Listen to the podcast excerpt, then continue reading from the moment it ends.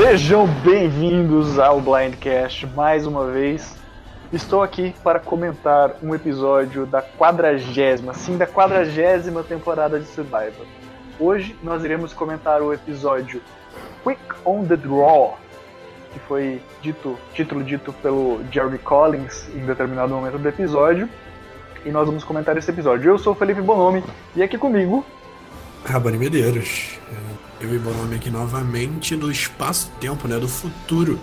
Vindo fazer esse blindcast aqui para vocês. E como a gente, como o Raboni comentou, é, nós estamos viajando aqui no espaço-tempo para atingir vocês aí durante a temporada 40 de Survivor. E já, já deixo um aviso aqui pro Rabone. Rabone, você sabe quem venceu essa temporada, não vai ficar dando spoiler, ok? Saber quem vence a gente ainda não sabe, mas sem spoiler, gente. Podem ficar tranquilo. Nada do que aconteceu depois do episódio 6 a gente vai comentar aqui, além da eliminação da Tiffany. mas enfim, gente, esse episódio foi muito bom, mas a pessoa que mais apareceu nesse episódio foi o Tyson, com cinco confessionários. Em segundo lugar ficou a Denise da tribo vermelha da Cal, com três confessionários, e o Nick, da tribo Selê, com três confessionários também. É, com dois confessionários, Adam da tribo verde, Jeremy, King, Sandra e Tony da tribo vermelha, Michelle Parvati da tribo azul, um confessionário pro Ben, pro Wendell, pro Rob e pra Amber, Rob e Amber lá na Just Extinction, e zero pra Sarah Sophie, Yu, Ethan, Dani, Natalie e é isso. Bem, já que você está falando da Ed, que vamos começar justamente falando dessa, dessa tribo, basicamente, que dominou boa parte do episódio, boa parte do começo do episódio. A gente começa justamente retomando um assunto que foi um dos principais temas e das eliminações é, nessa primeira fase, na fase tribal que a gente chama de Survivor dessa temporada. Foi justamente a aliança do poker. O que você achou desses comentários, dessas cenas sobre a aliança do poker, Raboni? Então, é... Cara, assim, a gente esperava, né, que, que ia rolar isso, até porque é, pouco depois da eliminação do Tyson. E, e assim, a gente acaba vendo até nesse próprio episódio um pouco da proximidade do, da Kim com o Jeremy, né? que são parte da, da aliança do poker, né, da tão falada aliança do poker. Então, essa metadinha da aliança do poker na Ed, né, o Tyson, o Rob e a Ember, talvez, é... dão esse tom aí.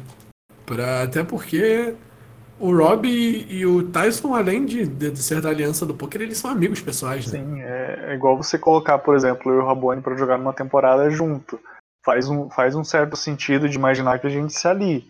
Mas, é como eles próprio, próprio questionam, isso não quer dizer que realmente isso esteja acontecendo, que isso seja é, algo que seja levado até o fim. Até porque uma das coisas mais importantes de Survivor é que só um deles vai ganhar.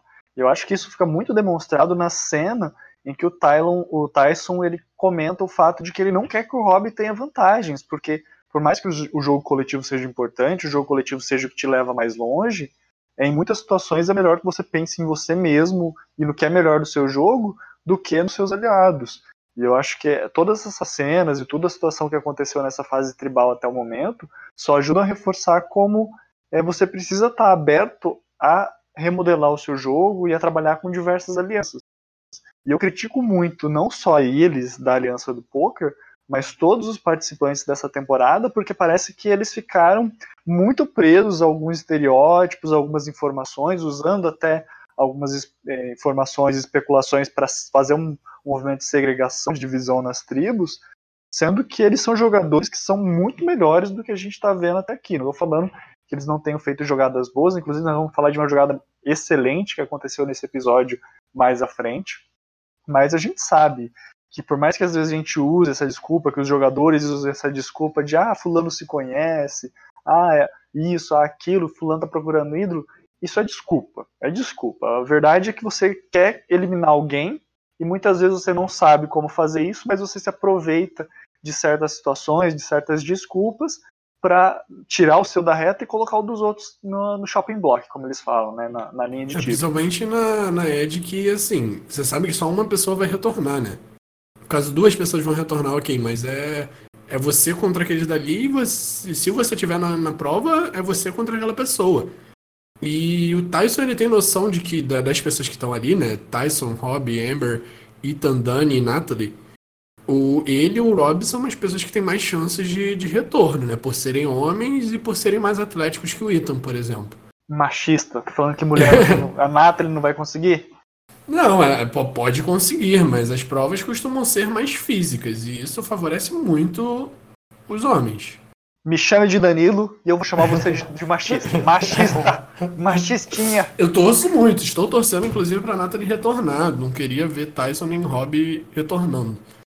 É, ainda mais o Rob, depois daquele episódio horrível que ele fez, que concordo totalmente com o Bonami no Bandcast passado. Apesar de ser fã do Rob, eu queria ver o Rob saindo dessa temporada por pelo, pelos próprios erros dele, né? Mas enfim, não, não vamos comentar do Robbie aqui nesse episódio, né? É... E o Tyson, ele, ele ganha um Idol Nullifier, né? Um anulador de ídolos para vender para alguém na... dentro do jogo, né? Sim, foi, foi interessante essa cena, né? Não só por ele dar um fake ali, fingir que vai, vai tirar água do joelho para conseguir espantar a galera, né? Uma estratégia que eu não é, esperava. Muito bom. E também foi interessante para quem ele vendeu essa estratégia. E a gente poderia confabular muitas coisas aqui, né? Para quem ele poderia vender, qual que seria a linha de raciocínio. Eu acredito que ele deve ter pensado mais ou menos nessa linha que foi bastante o que foi demonstrado no episódio, mas não só nisso, né? Não é só uma questão de ah, eu conheço alguém, eu acho que alguém precisa dessa vantagem. Eu, eu acredito que muito eles devem ter pensado, poxa, quem que tem possibilidade de ter mais tokens? Quem se eu oferecer vai ter esse dinheiro para comprar? Eu acho quem, que quem que precisa de uma vantagem, né? Porque né, inclusive está em minoria na tribo. E eu acho que tem muito essa questão de você pensar, tipo, tá, eu posso oferecer para essa pessoa, mas ela pode ter gastado já com alguém. Então eu, eu acho que eu, eu faria essa, essa ligação, tipo, ah, jogadores mais experientes talvez tenham mais tokens, talvez recebam tokens de quem foi eliminado. Então eu pensaria né, em pessoas como a Parvari, né? Mas é interessante ver essa linha de raciocínio do, que ele conduziu, né? Que ele, a gente não viu todos os detalhes, mas que a gente viu ele, ele refletindo ali sobre sobre para quem ele oferecer a vantagem. É, eu achei inteligente sim oferecer para Parvati, né? Além da proximidade que eles têm. É... Assim, eu acho que o que você tem que pensar quando você vai oferecer uma vantagem, que a gente tá vendo muito nessa temporada, né? A Natalie oferecendo para Sarah, para Sandra. Você tem que oferecer para alguém que você acha que vai aceitar, independente se você vai ajudar ou não, sabe? Eu acho que a menor coisa que você tem que pensar é, é na, naquela pessoa recompensar. A gente já viu uma vantagem ser muito importante, por exemplo, em Heroes vs Heroes vs Hustlers. Que é quando o Ryan dá uma vantagem para Chrissy e é, gera uma, uma aliança que vai chegar na final, né? Mas, assim, eu acho que essa não é a principal função dessas vantagens da Edge, porque, até porque são muitas vantagens entrando e saindo da Edge. Então, eu acho que você tem que pensar mais de quero ganhar essa, essa estaleca. Sim, sim. É, uma das coisas que eu tenho elogiado essa temporada, quem acompanha lá o A Tribo Falou, acompanha principalmente o grupo, né? Eu sei que tem um podcast também, um abraço pessoal do podcast da Tribo Falou, mas é nos grupos onde a gente acaba se concentrando, mais comentando os episódios. Eu tenho sempre elogiado essa questão de como essa temporada tem sido interessante, porque eles têm sabido é, utilizar é, para não ser só um lugar que as pessoas vão e ficam exiladas. Tem sido realmente. Eu acho que já tinha elogiado na temporada da Ed e nessa vez agora está melhor ainda, que é deles conseguirem colocar mais dinâmicas para o pessoal não ficar lá parado, a gente ficar só ouvindo eles falarem de como é difícil a vida na Ed. É, porque a gente já teve isso, né? Até quando não tava em Age of Extinction, primeiro, segundo, terceiro. Assim, primeiro episódio não, né? Mas segundo, terceiro, quarto episódio era legal ver isso. Mas depois de um tempo você fala, ah, ok, eu já sei disso. Então eles estão. Até porque são winners, né? A gente quer ver ele jogando. Mesmo que eliminados, a gente quer ver ele jogando. Então, o, até a cena do Tyson comendo. Eu, eu, eu gosto muito do humor do Tyson, cara. Assim, eu tenho muitos problemas com relação ao Tyson. Acho que ele é meio babaca às vezes. Mas assim, esse humor meio sádico que o Tyson tem, que ele fala, tipo, eu não vou comprar um ídolo para ser eliminado com esse ídolo dentro do jogo vocês acham que eu sou idiota? Eu vou comprar pasta de amendoim. E aí mostra ele comendo pasta de amendoim. Cara, maravilhoso. Era justamente isso que eu ia te perguntar. Você acha que foi uma decisão inteligente é, ele comprar a pasta, a pasta de amendoim, a pasta de. Nem um pouco. Nem um pouco. Mas assim, ele mesmo. Por isso que eu acho o humor do Tyson muito bom. Porque ele é sádico com si mesmo, sabe? Eu acho que o sentido dele ter dito, eu não vou ser burro de comprar um ídolo, eu vou comprar uma pasta de amendoim, foi pra, tipo assim, ser irônico, sabe? Mas, mas eu sei que você tá querendo trazer informação pro público de Survivor. Diga a sua curiosidade, Ramon. E essa foi o primeiro episódio que alguém comprou é, comida. Com, usou um Fire Token pra comprar comida pela primeira vez, é, até contando com o Edge of Extinction, né? Essa segunda temporada que a gente tem Edge of Extinction. E eu retruco a sua informação com outra informação, de que apesar dessa ser a primeira vez em Survivor americano, isso já aconteceu em outras franquias. E, inclusive, foi algo que os fãs e os próprios participantes dizem que, a, que foi algo que influenciou na temporada, que influenciou é, no resultado das provas. Então, assim, o Rabone acabou de criticar falando que não achou uma decisão inteligente. Eu confesso que eu, quando eu ouvi a primeira vez, eu falei, que? Como? O que você tá falando, Tyson? Só que depois, quando eu fui ver essa questão, o pessoal comentando nos fóruns americanos, também no fórum é, brasileiro da tribo falou, eu vi Sabe que... dizer qual foi o Survivor? Eu não sei dizer porque eu, eu tô só repassando a informação. É. Mas o pessoal trouxe essa bola, eu sei que eles falaram, não lembro de cabeça qual que foi. Qual, eu, lembro, eu, eu lembro que teve isso no Australian Survivor 2, mas não lembro se influenciou na prova, não. Sim, mas eu, eu vi o pessoal comentando que parece que influenciou, então fica aí essa reflexão, né? Porque às vezes a gente pensa, por exemplo, ah, comida, amendoim, né? eu, eu confesso que eu pensei naquele amendoim que a gente compra no mercado e paga um absurdo, né? Eu falei, pô, vai pegar um potinho de amendoim e vai acabar no primeiro dia, mas ele ganhou realmente um baita de um jarro. Não, e aquilo dali parece matar muita fome. É, eu não julgo, não julgo. Assim, é burro, é burro, entre aspas, né? Se a gente for parar pra pensar que, tipo assim, porra, é um jogo, né? Ele não quer ganhar um milhão, sabe? Eu fico pensando assim, que o Fire Talk ele tem um, um valor que é, é, difícil de estimar. É a primeira vez que está acontecendo. Sim. Eu ficaria tipo assim, tá, eu posso estar gastando aqui agora, mas será que é a decisão mais inteligente? Se eu tô vendendo uma vantagem para alguém, será que posteriormente eu não posso precisar isso para é, ele para comprar uma vantagem de verdade para mim aqui, ou às vezes até para comprar o meu retorno? O meu primeiro impulso é de pensar, será que eu não posso tipo, comprar o meu retorno, que quem chegar lá na frente com mais foreign tokens vai ter mais chance de voltar, alguma coisa assim? Isso, assistindo o episódio, isso foi a primeira coisa que eu pensei, e por isso eu, eu critiquei muito o que o Tyson a decisão do Tyson, mas ele tem uma linha de raciocínio que apesar de a gente criticar, faz sentido. Poxa, a gente está passando fome, a gente tem que caminhar não sei quantos quilômetros todo dia para pegar um pouquinho de arroz para a gente conseguir fazer.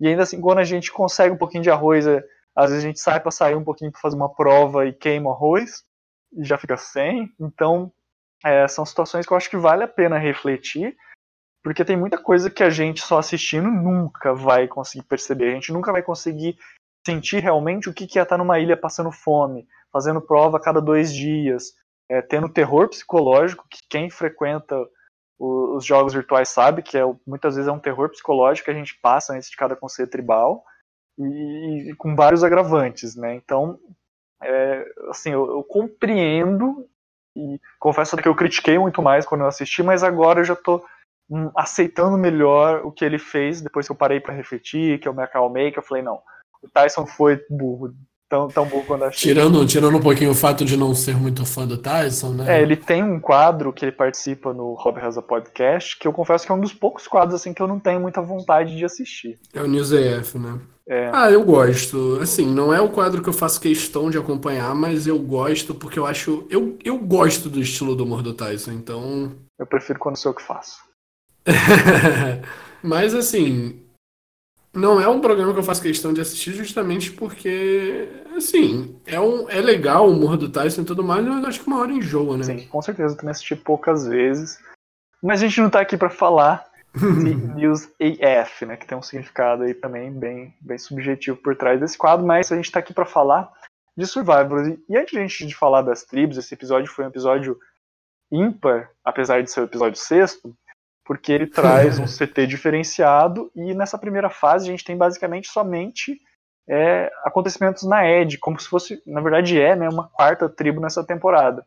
Então a gente teve os fatos da Ed e a gente já cortou direto para a prova, a gente não teve é, reações muito profundas, a gente teve cenas secretas é, lá na, no canal, do canal oficial do Survivor da CBS, inclusive uma cena do Rob falando é, sobre o jogo do Adam, lá na Edge of Extinction, mas a gente já chega direto para a prova, que foi a prova que eu vou pedir para o Rabone falar, já que é o nosso especialista em provas e em arroz.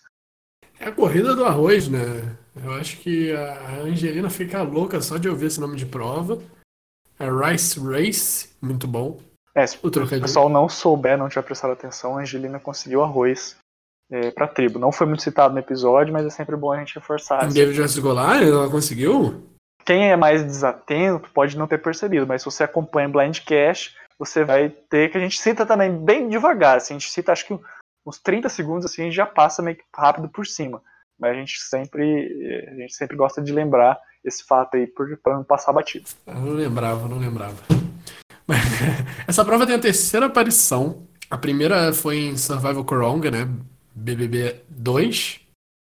E a segunda foi em HHH, Heroes vs Heroes vs Hustlers.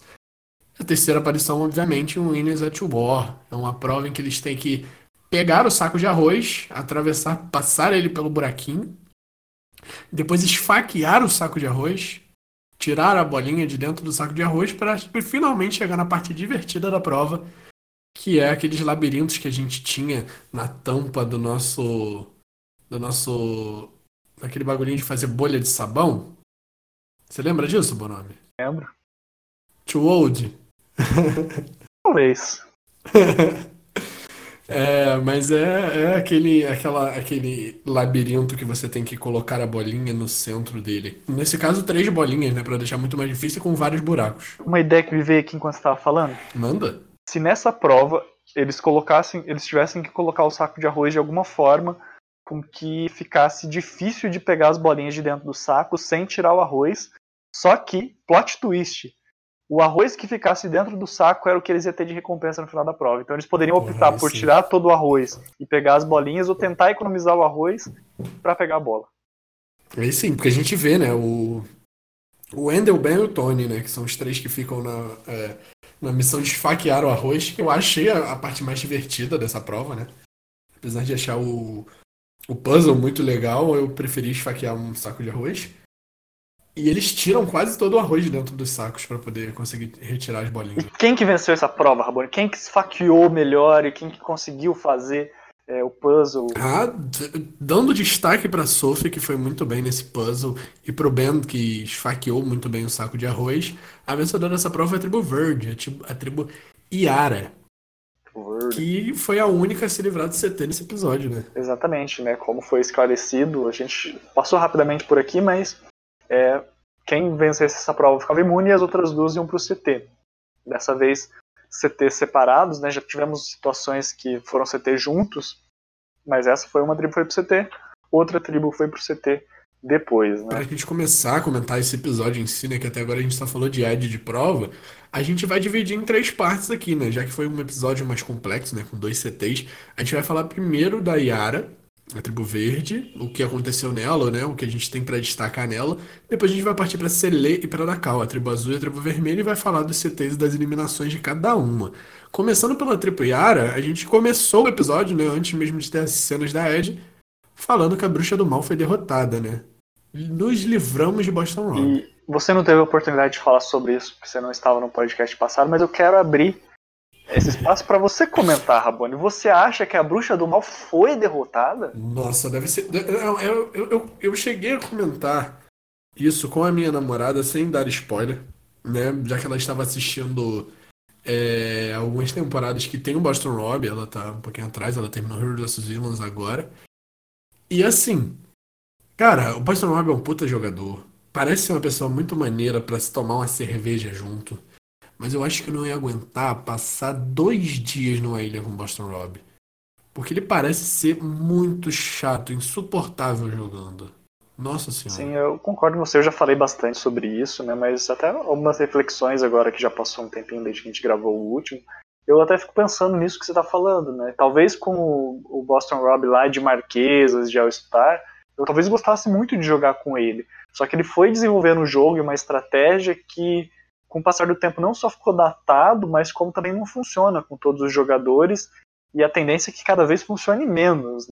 Quanto mais você conhece da estratégia dele, quanto mais você gosta de jogar Survivor, menos você vai, vai se deixar influenciar por uma estratégia como a dele. E a gente segue também com. É, mostrando bastante a relação do Ben com o Adam, né? O Adam falando que, que o Ben não não, não jogaria com ele, que ele seria minoria ali naquela tribo, que talvez tirar o Boston Rob não fosse a melhor opção pro jogo do Adam. Algo até que vocês comentaram no último episódio, sabe? Eu meio que concordo. Eu acho que o, o Boston Rob cagou o jogo dele, do Ben e do Adam. Porque eu acho que a melhor opção não era tirar o Boston Rob ali naquele momento, mas depois do que ele fez, assim, não tinha como, sabe? E o Ben e o Adam se encontram nessa posição em que, assim, eu acho muito engraçado essa relação do Ben com o Adam que vem sendo mostrado desde o início da temporada. E cada vez mais eles parecem o irmão mais velho e o irmão mais novo, sabe? Sei. Essa relação de tipo, ele faz merda, eu corrijo e ele me odeia e isso a todo momento, sabe? É, o Ben, ele tem sido uma surpresa porque Assim, não uma surpresa completa. Quem acompanhou o Blindcast sabe que nós elogiamos muito o jogo do bem na fase tribal. Mas, assim, tem sido bom, assim, porque muitas pessoas que às vezes criticavam o jogo do bem estão vendo um outro lado que, principalmente na reta final de, da, da temporada que ele jogou, HHH, que eu não gosto de ficar falando, nem a sigla, nem o nome dessa temporada, mas é, é na parte final da temporada, até pela forma com que o jogo se desenhou, como ele ficou sem aliados, a gente não conseguiu ver ele estrategizando, porque não tinha como ele fazer muitas estratégias. E aqui agora a gente consegue ver ele refletindo, atuando mais socialmente, não sendo necessariamente o primeiro alvo. E eu acho que isso tem sido muito bom para quem é, está assistindo Survivor poder acompanhar um jogo diferente para o bem, né? E acho que isso tem feito bem até para a imagem dele quanto jogador. É pro bem e pro mal, né? Pro bem e pro mal. Não, Agora assim, a questão, tô... quem é o mal? eu tô pagando o mal Rob, que foi derrotado pelo bem. Aí tá o... Tá o triste fim do Boston Rob de vidro, derrotado pelo bem. É, o, assim, eu também tomei. Eu queimei a minha língua, paguei a minha língua por falar muito mal do Ben. Assim, eu mesmo disse que. Eu queria muito ver o Mike, Mike de Worlds Apart nessa temporada. E eu acho que ele tem um perfil muito parecido com o do Ben. E fiquei muito chateado de o Ben ter entrado no lugar dele. Mas assim, com o decorrer da temporada, o Ben tá se mostrando um personagem que talvez o Mike não conseguisse ser. E eu tô gostando disso. Assim, eu tô gostando do Ben nessa temporada. É, o Blind no Rob foi muito bom. Toda a participação dele na Selena, antiga tribo azul, foi muito bom.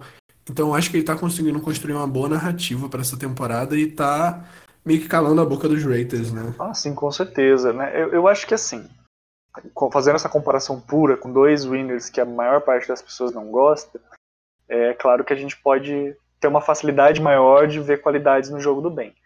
É, a gente sabe, eu acabei de falar aqui agora, a gente já fala isso desde a temporada que ele jogou, ele tinha qualidades, né? Eu acho que essa talvez seja a grande diferença. Que o bem no começo da temporada dele, ele joga muito bem. Então ele via um alvo não só porque ele acha ídolo, porque ele ganha imunidade, mas porque ele tem um jogo social forte. Tanto que ele é chamado de King Ben logo no começo da Meja. Ele já, já tem um paradigma, ele já tem um alvo que cria nele, não porque ele é um macho alfa necessariamente na questão de prova ou na questão de imunidade, mas porque ele também tem, tinha outras características que valorizavam o jogo dele. E eu acredito que muito da vitória dele naquela temporada se deve ao fato dos, dos jurados, dos participantes da, da temporada em questão perceberem que ele tinha não só um jogo que, apesar de ter dependido muito da parte de Outwith e Outplay na reta final, também tinha um, um é, de Outwith e Outlast, também tinha um Outplay que foi desenvolvido principalmente na primeira fase da temporada. E eu acredito que nós estamos vendo justamente isso que a gente não viu no, é, no final da temporada dele, mas tinha visto no começo, que agora está ficando mais evidente.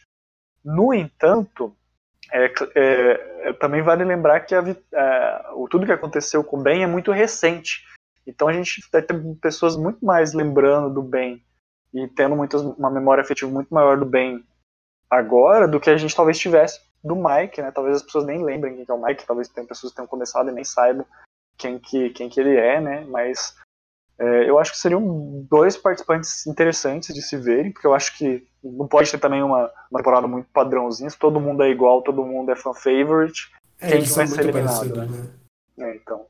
Então acho que tem, é bom diversificar. Eu achei que foi bom não trazerem os dois, trazerem só um, né? Poderíamos questionar, ah, poderia ser melhor esse ou aquele. Eu gostei do bem, tanto que ele tá no meu time, espero que ganhe essa temporada e me traga o draft.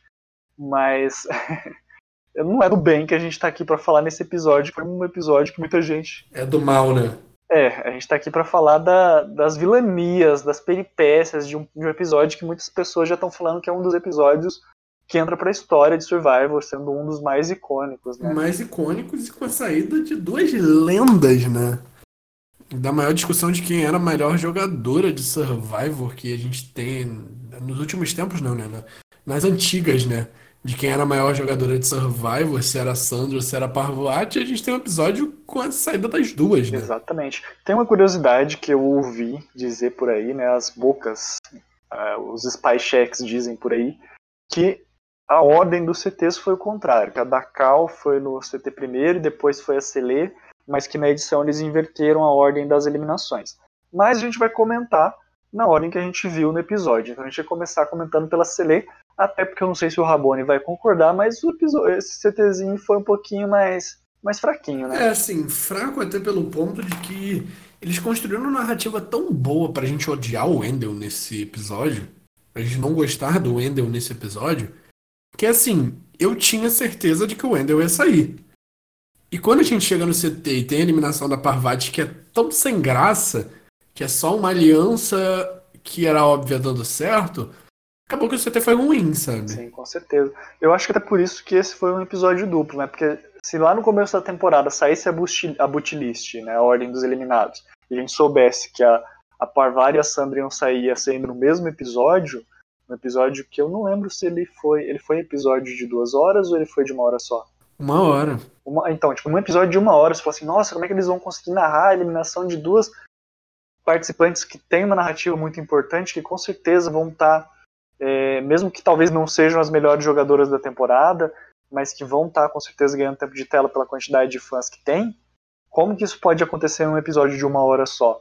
Então, isso meio que responde essa pergunta, né? O fato de ser uma aliança óbvia numa tribo de cinco pessoas que eliminou a Parvari, acho que diz muito do porquê que foi um episódio duplo e não fizeram simplesmente a eliminação dela é, num episódio à parte para dar mais glamour e mais vantagem, porque na verdade não, não teve muito glamour, não teve glamour nenhum na eliminação da Parvari, foi algo meio que, que parece que estava datilografado, né? Tipo, tava, tava digitado nos termos atuais, né? que a Parvati ia sair. Não, é, eu vi muita gente criticar o jogo da Parvati nessa temporada e realmente eu acho que ela fez um jogo muito aquém do que era esperado. É, porém, eu acho que nesse episódio ela mostrou por que ela é uma das maiores e melhores jogadoras de Survivor da história. Que assim, mesmo quase não tendo possibilidades para jogar, ela tentou. E eu acho que ter jogado o Wendell para debaixo do ônibus e primeiro ter sacado que a abertura que o Wendell estava dando não era uma abertura sincera, foi a melhor coisa que ela podia fazer ali naquele momento. E eu, inclusive, me senti muito incomodado por o Nick e principalmente o Yu não ter flipado, é, virado os votos no, no Endo naquele momento. Que, que você acha com relação a isso? Eu fico refletindo sobre isso que você está falando e sobre a percepção que eu tive quando eu assisti esse episódio é, eu fico dividido com essa situação. Eu não, não vou falar que eu fico revoltado, transtornado, igual você está aí, quase me estrangulando aqui com as palavras, mas é, eu fico pensando, poxa, mas também tem aquela questão de você tá eliminando um jogador que é um alvo muito grande na temporada, que é a Parvari, que cedo ou tarde você vai ter que eliminar, que você sabe se não se você não for atrás dessa pessoa, essa pessoa vai vir atrás de você. Claro que isso vale para todo mundo, né? Em algum momento você vai ter que eliminar os outros e, e para poder chegar na final e ganhar a temporada. Mas a Parvati tem um resumê que vai além dessa temporada. Claro que todos aqui têm, mas ela, junto com, a, com o Rob, com a Sandra, com personagens icônicos, ela é uma, uma participante extremamente conhecida. Então eu, eu acho que assim, foi meio que no, no seguro, sabe? Olha, eu tenho uma aliança que está segura, que eu sei que vai me levar longe, que apesar de não ser as pessoas mais estratégicas, mais inteligentes, mais bonitas, escolha o adjetivo que você quiser, ainda assim é a minha aliança. E eu acho que foi uma, uma decisão segura. E eu, eu, acho que se eu tivesse nessa situação, eu faria a mesma coisa. É, até porque o Wii U ele recebeu essas informações no, no próprio Conselho Tribal, né? Que é uma coisa que tem acontecido muito nessa temporada, né? De decisões muito em cima da hora, muitas coisas. Eu, pelo menos, tenho sentido que tem muitas coisas que parecem que têm aflorado apenas no Conselho, no Conselho Tribal. Pode ser que a edição tenha escondido, né? Provavelmente, a gente sabe que a gente não vê tudo, mas provavelmente a edição está escondendo algumas conversas que acontecem até mesmo às vezes bem em cima da hora do CT, antes deles irem para o Conselho Tribal. Mas é, eu acho que eu faria o que eles fizeram. Eu iria na aliança que eu sei que está mais firme, que está segura, que eu não teria motivos para eliminar, e iria no, no, jogador que tem mais alvo, que tem o maior nome, e tiraria ele, mesmo que talvez ele não estivesse fazendo até aquele momento uma temporada genial, maravilhosa, eu iria nele por segurança. Eu acho que é um erro das pessoas de considerarem muito os alvos antigos, né? É, até porque, assim, o estilo de jogo que o Wendell faz é muito dominante. Eu acho que ele voltou nessa temporada com tanto. com tanta gente dizendo no ouvido dele de que ele foi carregado pelo Dominique de alguma forma, de que o Dominique era estratégico, ele era social e. Isso não é uma coisa ruim, né? Que ele voltou nessa temporada querendo fazer um jogo totalmente estratégico, querendo ser o Godfather, né? O arquétipo ah, de Godfather. Mas eu vou falar, é, eu, eu, não comentei isso no episódio passado, eu devia ter comentado. Tanto a Michelle quanto o Endel são participantes que para mim caíram no meu conceito nessa, nessa temporada em si. Eu discordo é, com a Michelle, sinceramente. Eu acho que assim, eu, eu não faço parte do time que acha que a Albert deveria ter ganhado. Eu acho que ela tinha mérito sim, mas eu acho que fez sentido a Michelle ganhar para o júri, para a temporada que aconteceu lá atrás. O Wendell também eu acho que faz sentido, ainda mais da forma como que foi com a, com a divisão de voto e com uma aliada muito próxima definindo a situação. Mas eu, vendo principalmente as intrigas entre eles dois e a forma com que eles se postam, muitas vezes até como crianças mimadas, é, egoístas e autoritárias em alguns casos, é, me faz sentir que talvez na temporada dele, talvez não, com certeza, na temporada deles a edição deve ter protegido muito eles e tirado muita coisa que se a gente tivesse sabido, talvez a gente não tivesse gostado. E no caso de quem não gosta, não tivesse gostado mais ainda deles na, na temporada em que eles ganharam. É, não, principalmente com relação ao Wendel. Eu acho que a Michelle, com relação a estratégico, pelo menos, ela tá tendo uma edição melhor até do que ela teve na, na temporada original dela. O Wendell, eu concordo com o que você está me falando deles terem escondido as coisas até pra gente. Porque foi muito apertada, né, aquela final. Uhum. E o motivo da gente aceitar a vitória do Wendell em cima do Dominique é achar que o Dominique é arrogante. E quando vem essa temporada e mostra pra gente que o Wendell também consegue ser muito arrogante, até porque ele foi mostrado uma situação de relacionamento. E a gente sabe que quando a gente vai para relacionamentos, a gente se torna um pouco irracional, digamos assim, é mais emocional, né? Claramente, são relacionamentos. É, e a gente vê uma, uma versão do Endel que, assim, não agrada. Não agrada nem um pouco. É, ele é machista, tem alguns momentos, ele foi bem machista é, nesse episódio. E. Como eu queria incomoda. ter um botão, Como eu queria ter um daqueles botãozinhos com o Danilo falando machista! Alguém, por favor, faça esse botão do Danilo falando isso. Então, por favor. E, assim, incomoda, me incomoda muito a postura do Wendell nessa temporada. Eu gostava muito do Wendell, sinceramente, assim. É, eu esperava muito do Wendell nessa temporada. E agora eu só consigo torcer para ele ser eliminado, sabe? Porque tá me incomodando muito, até escutando o RATP dessa, desse episódio. É, eu vi gente falar, é o, se não me engano foi o Fishback que disse, pô, tem um amigo meu que tá começando a ver Survivor agora, que tipo não é fã de Survivor como a gente é, ele, ele falou, cara, esse Wendell é um babaca. E assim, quando você assiste Ghost Island, qual a probabilidade de você virar para alguém e falar que o Wendell é um babaca? Cara, o Wendell é um cara maneiro, sabe? É, é o que eu tava dizendo. Eu acredito que a edição protegeu muito ele. A gente sabe, a gente já teve alguns é, winners de Survivor pela escala do Ed, que são colocados como over the top, às vezes até com tom misto, mas a gente não tem um, um winner que seja retratado é, com, com, uma tonalidade negativa, que seja é, majoritariamente negativa a edição dele. Né? E, e, os editores do Survivor adoram colocar musiquinha de fundo é, inspiradora, motivadora na fala de quem eles, de quem é o winner, né? Então muito do, do Edic é baseado também nessa questão dos sons e também no, nas cenas que são escolhidas, né? O winner raramente está errado, raramente o winner da temporada vai falar, ah, fulano vai ser eliminado e fulano não vai ser eliminado, raramente o winner vai falar que vai fazer uma jogada, essa jogada não vai dar certo, mesmo que às vezes a gente saiba que que ele fez, ele participou de uma jogada que não deu certo, o episódio normalmente esconde a participação dele, valoriza mais é, outra pessoa, como se a outra pessoa tivesse é, sendo mastermind, estivesse tentando executar a jogada. Acho que o Nick é um bom exemplo disso, né? A gente tem algumas jogadas em, em David versus Goliath que, que dão certo que o Nick aparece. Tem outras coisas que não dão tão certo, vezes alguns aliados que são eliminados, você quase não ouve o Nick falando.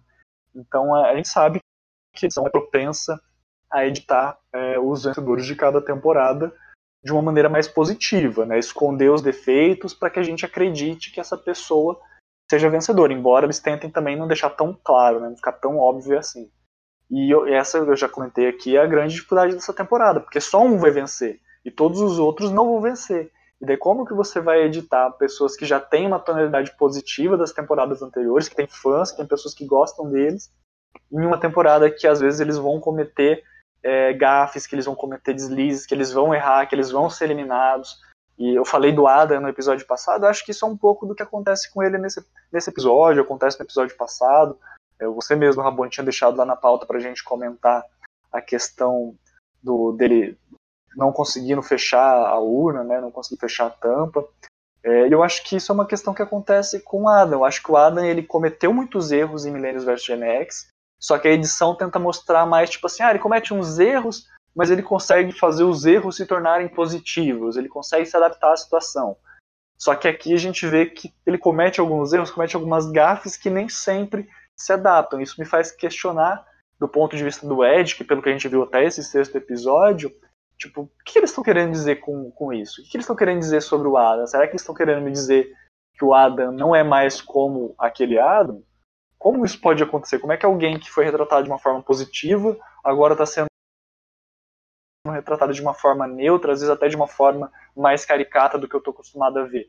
E acho que isso é, é, o que acaba afastando muitos fãs de Survivor, né? Porque às vezes você tem um participante de estimação, né, que você gosta de torcer, e quando você vê ele agindo de uma forma que você não, não concorda, não gosta, ele acaba justamente se distanciando daquela imagem, acaba quebrando, né? Quem, quem é fã de I Met Your Mother sabe aquele episódio que, que o espelho quebra, né? Que você percebe coisas que você não tinha percebido de uma pessoa. É basicamente isso que acontece. A gente vai assistindo, daí a gente vê o Wendell que a gente viu numa tonalidade mais neutra, mais heróica na temporada que ele ganhou, e agora é vilão. ele tá uhum. com é, tá com, com, vícios, com defeitos que você não está acostumado a ver. É como se se aquele espelho rachasse e você não conseguisse mais ver aquela imagem perfeita da pessoa. Não, e faz sentido até porque a narrativa de Ghost Island é o Dominique como um vilão e o Wendell como herói e ambos trabalhando juntos para fazer uma das maiores duplas da história de Survivor, sabe? Sendo que um é vilão, o outro é herói. Então talvez isso tenha pesado muito na narrativa de Ghost Island. Eu concordo com você com relação a isso, é um bom ponto que você colocou. Mas é, é sei lá, eu me incomodei muito de ver, até pela admiração que eu tinha pelo Wendell. Mas enfim, com relação a essa tribo, né, a gente tem esse CT, que é, são os votos 3 a 2 mesmo, e a eliminação da Parvati. Que a Parvati sai com uma vantagem no bolso, né? O Aidan Nullifier.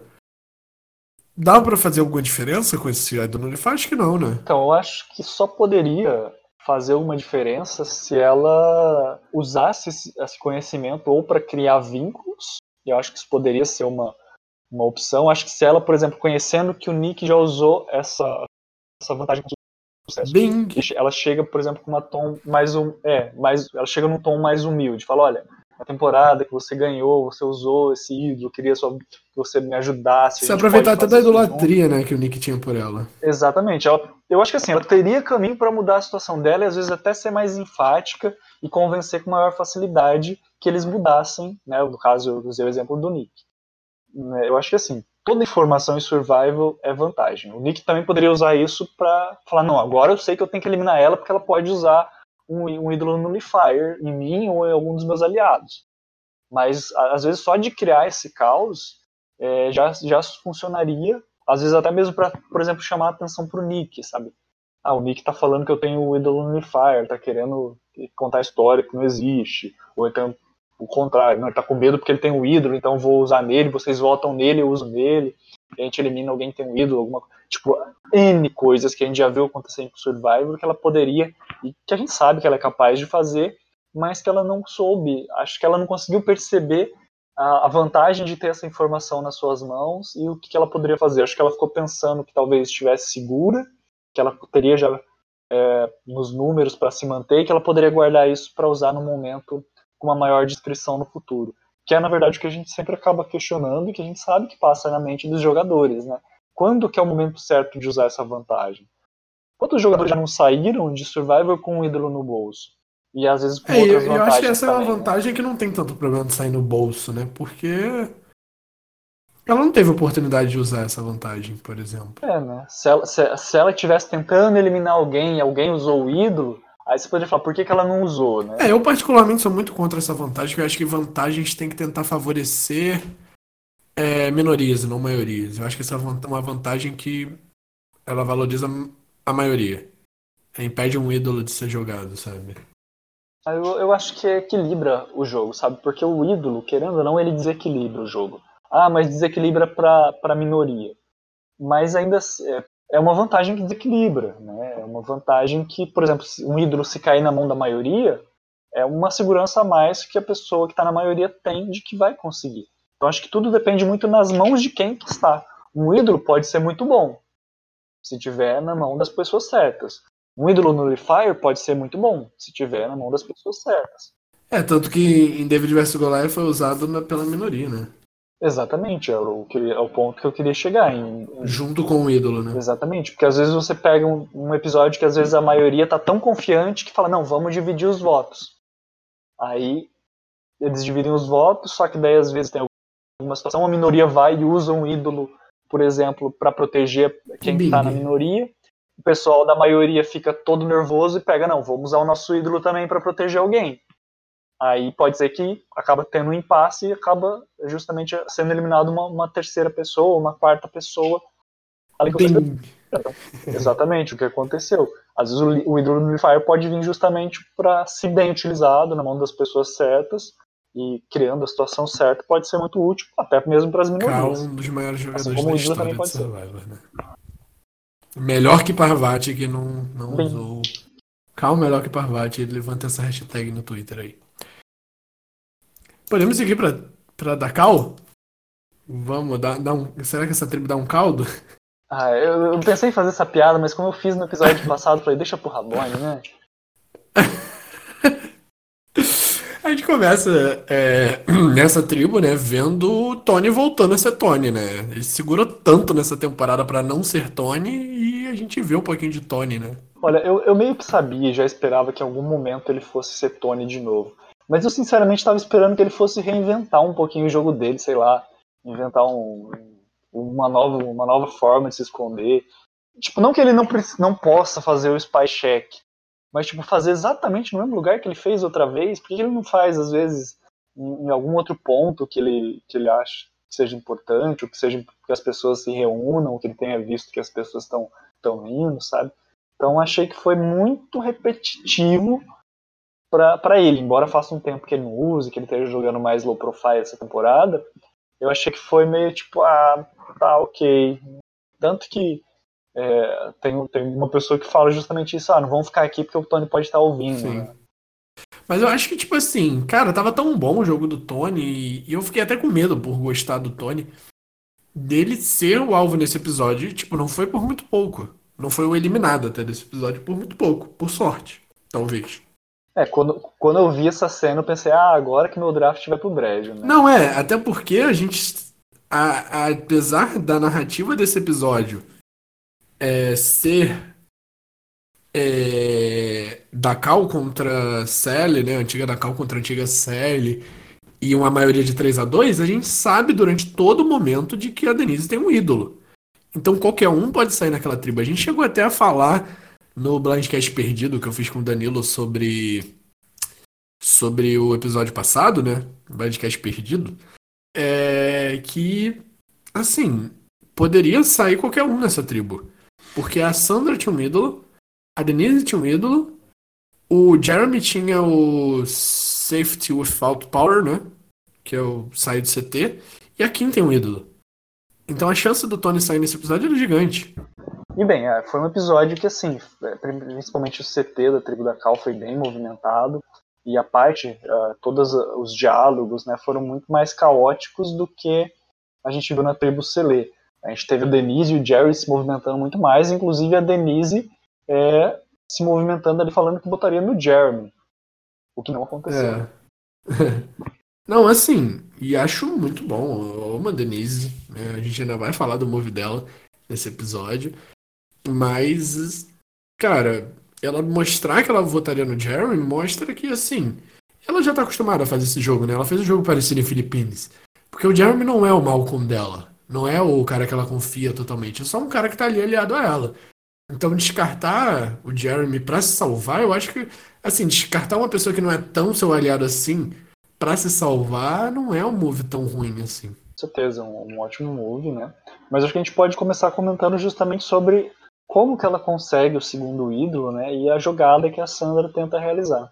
Pois é, é... a gente já tinha visto, né, um pouquinho do Wendell tentando fazer uma jogada é, parecida, digamos, que é usar os Fire Tokens, né? Que a gente tanto fala nessa temporada até então a gente não tinha visto nada.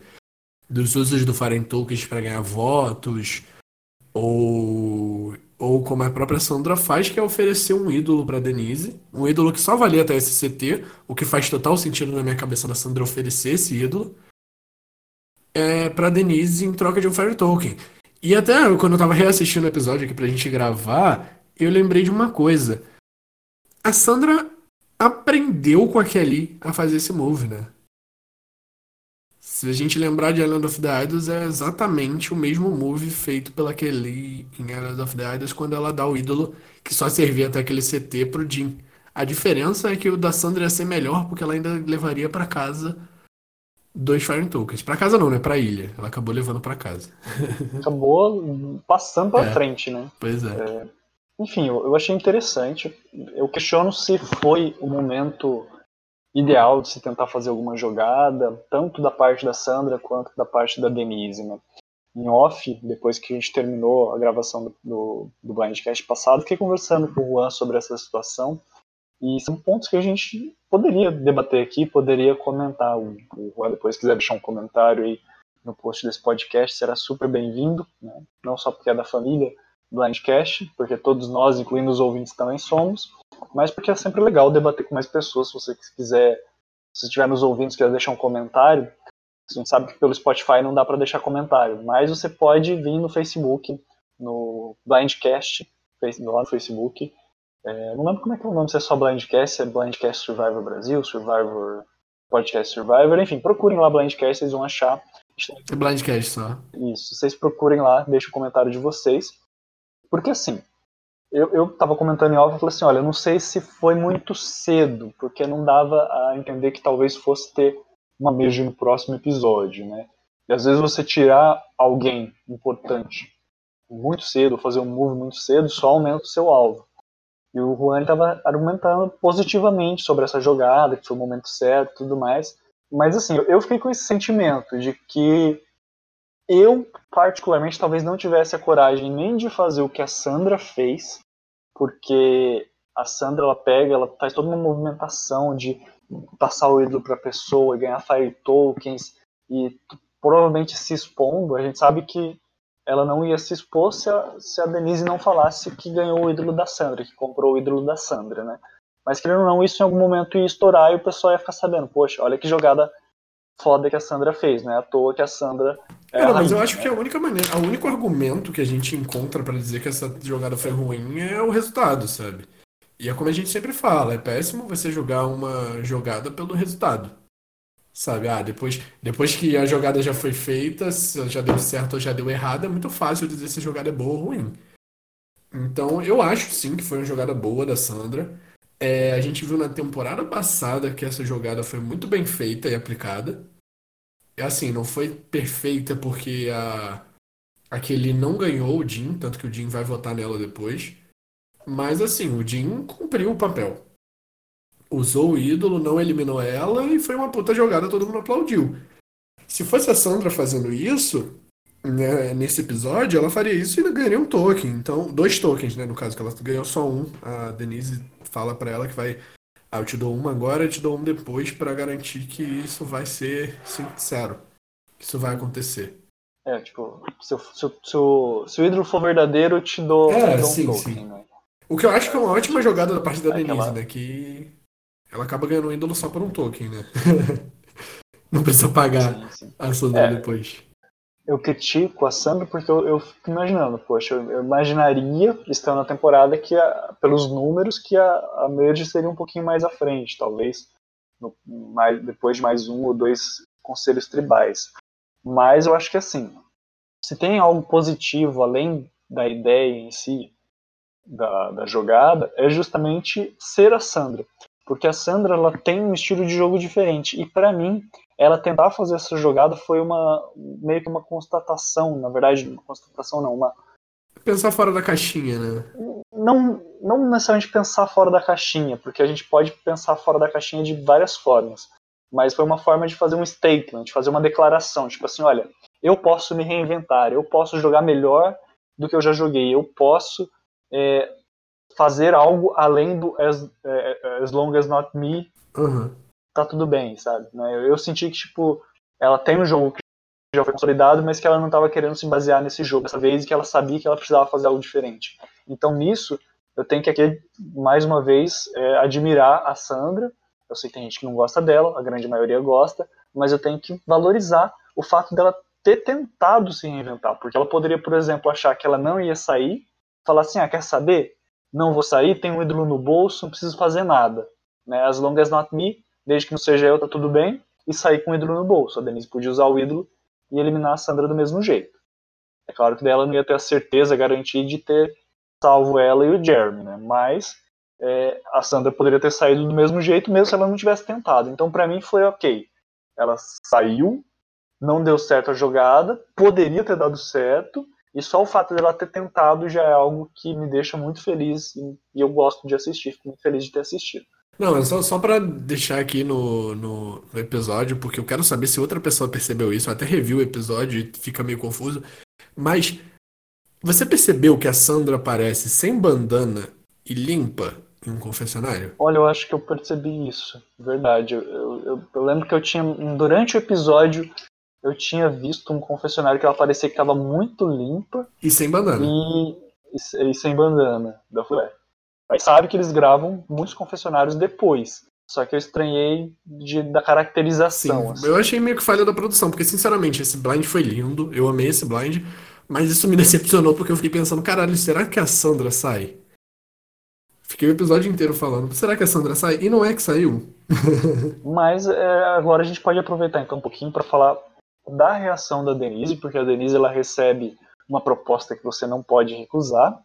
E, e ela consegue, como o Rabone muito bem pontuou, reagir muito bem, a ponto de não dar os dois Fire Tokens de uma vez só. Ela consegue elaborar uma desculpa, tipo, olha, não tenho certeza se esse ídolo é verdadeiro. Pode ser que ele não seja falso, você está tentando me enganar, então vou fazer parcelado. Igual aquela pessoa que pede para você fazer um serviço, Aí você pede para ela pagar adiantado, fala assim, não, eu pago metade agora e metade depois que, constru- depois que concluir o serviço, né? Sim.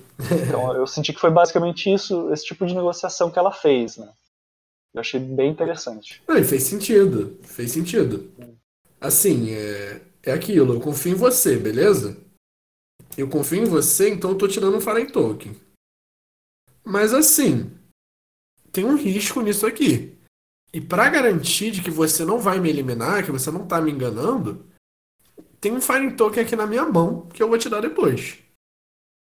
Então, se você estiver me fazendo de trouxa, tem um Fallen Token que você vai perder. Eu que, sim, eu achei muito, muito bom essa jogada, essa linha de pensamento. Ficou, para mim, pelo menos, ficou bem claro que foi isso que ela quis fazer. Achei muito inteligente, muito bem pensado e executado. É, a- a- o que eu admiro principalmente foi a rapidez de raciocínio, né? Porque se alguém chega para você te oferecendo uma vantagem, te oferecendo um negócio, Ela teve tempo pra pensar nisso também, né? Porque a Kim atrapalha a primeira conversa dela. mas assim, Quantos de nós, às vezes, não vamos no shopping e compramos alguma coisa por impulso? Né? Sei que hoje a gente não pode ficar em casa, não vá no shopping, até porque os shoppings nem estão abertos mais, a grande maioria, mas é, muitas vezes a gente compra as coisas por impulso, e ela não foi impossível, ela pensou, ela refletiu, claro que teve essa interrupção, como o Rabone muito bem lembrou, mas ela pensou, refletiu, e tomou um caminho que daí eu acho que daí o caminho a gente poderia questionar, né? Tipo, ela queria ter certeza que ia eliminar a Sandra, por isso usou os dois ídolos, mas será que às vezes não era melhor jogar mais seguro, usar o ídolo dela e, e, e ela mesma e garantir só tentar eliminar a Sandra? Será que era é. muito arriscado? Eu acho que assim, a Denise é uma pessoa muito subestimada. E ela ganhou a temporada dela, né, sendo subestimada. O que pode ser até um defeito, né? A gente fala da Sandra que, assim, as duas vezes que a Sandra jogou As Long As Isn't Me, ela ganhou. As duas vezes que ela tentou fazer jogadas, jogar um pouco mais agressiva, ela perdeu. Então, a gente tem um ponto aí para defender que talvez é, jogar agressivo não seja tão bom assim. Mas a Denise é uma pessoa low profile também. Ela faz jogadas, mas ela não é a pessoa que está ali nas cabeças. E talvez fazer isso para Denise seja um motivo para colocar ela nos top dogs, sabe? Colocar ela como como uma boa participante, uma participante possível de vencer, sabe?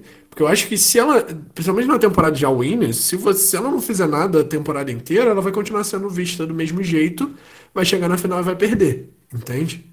Com certeza. Então é muito complicado para as pessoas. Oi? Com certeza. É, muito complicado para as pessoas que são subestimadas. Então não julgo a Denise de, de ter feito uma jogada nesse momento do jogo. Ela precisa para ela ser respeitada, por exemplo, na Murray. E, e quanto a eliminar a Sandra, eu acho que foi sim a jogada perfeita. Porque além dela conservar um token, é, ela não, não irrita ninguém com a jogada dela. Ela pode cantar a jogada dela, entende?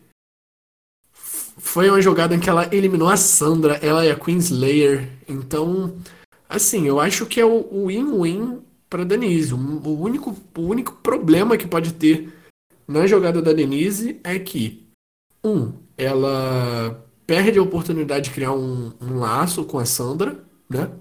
Por conta dessa jogada. E ela pode perder um possível voto no júri, né?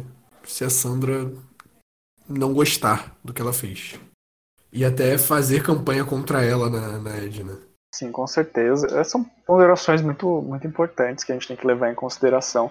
Eu acredito que ela quis meio que minimizar as chances, né? na verdade, maximizar as chances de, de dar certo, né? minimizar as chances de dar erro. É, usar os dois ídolos né, Isso, também. Né? Usar os dois ídolos. Porque ela poderia, por exemplo, usar um ídolo nela e, e como a gente viu no episódio, garantir a eliminação da Sandra, porque ninguém votou no Jeremy.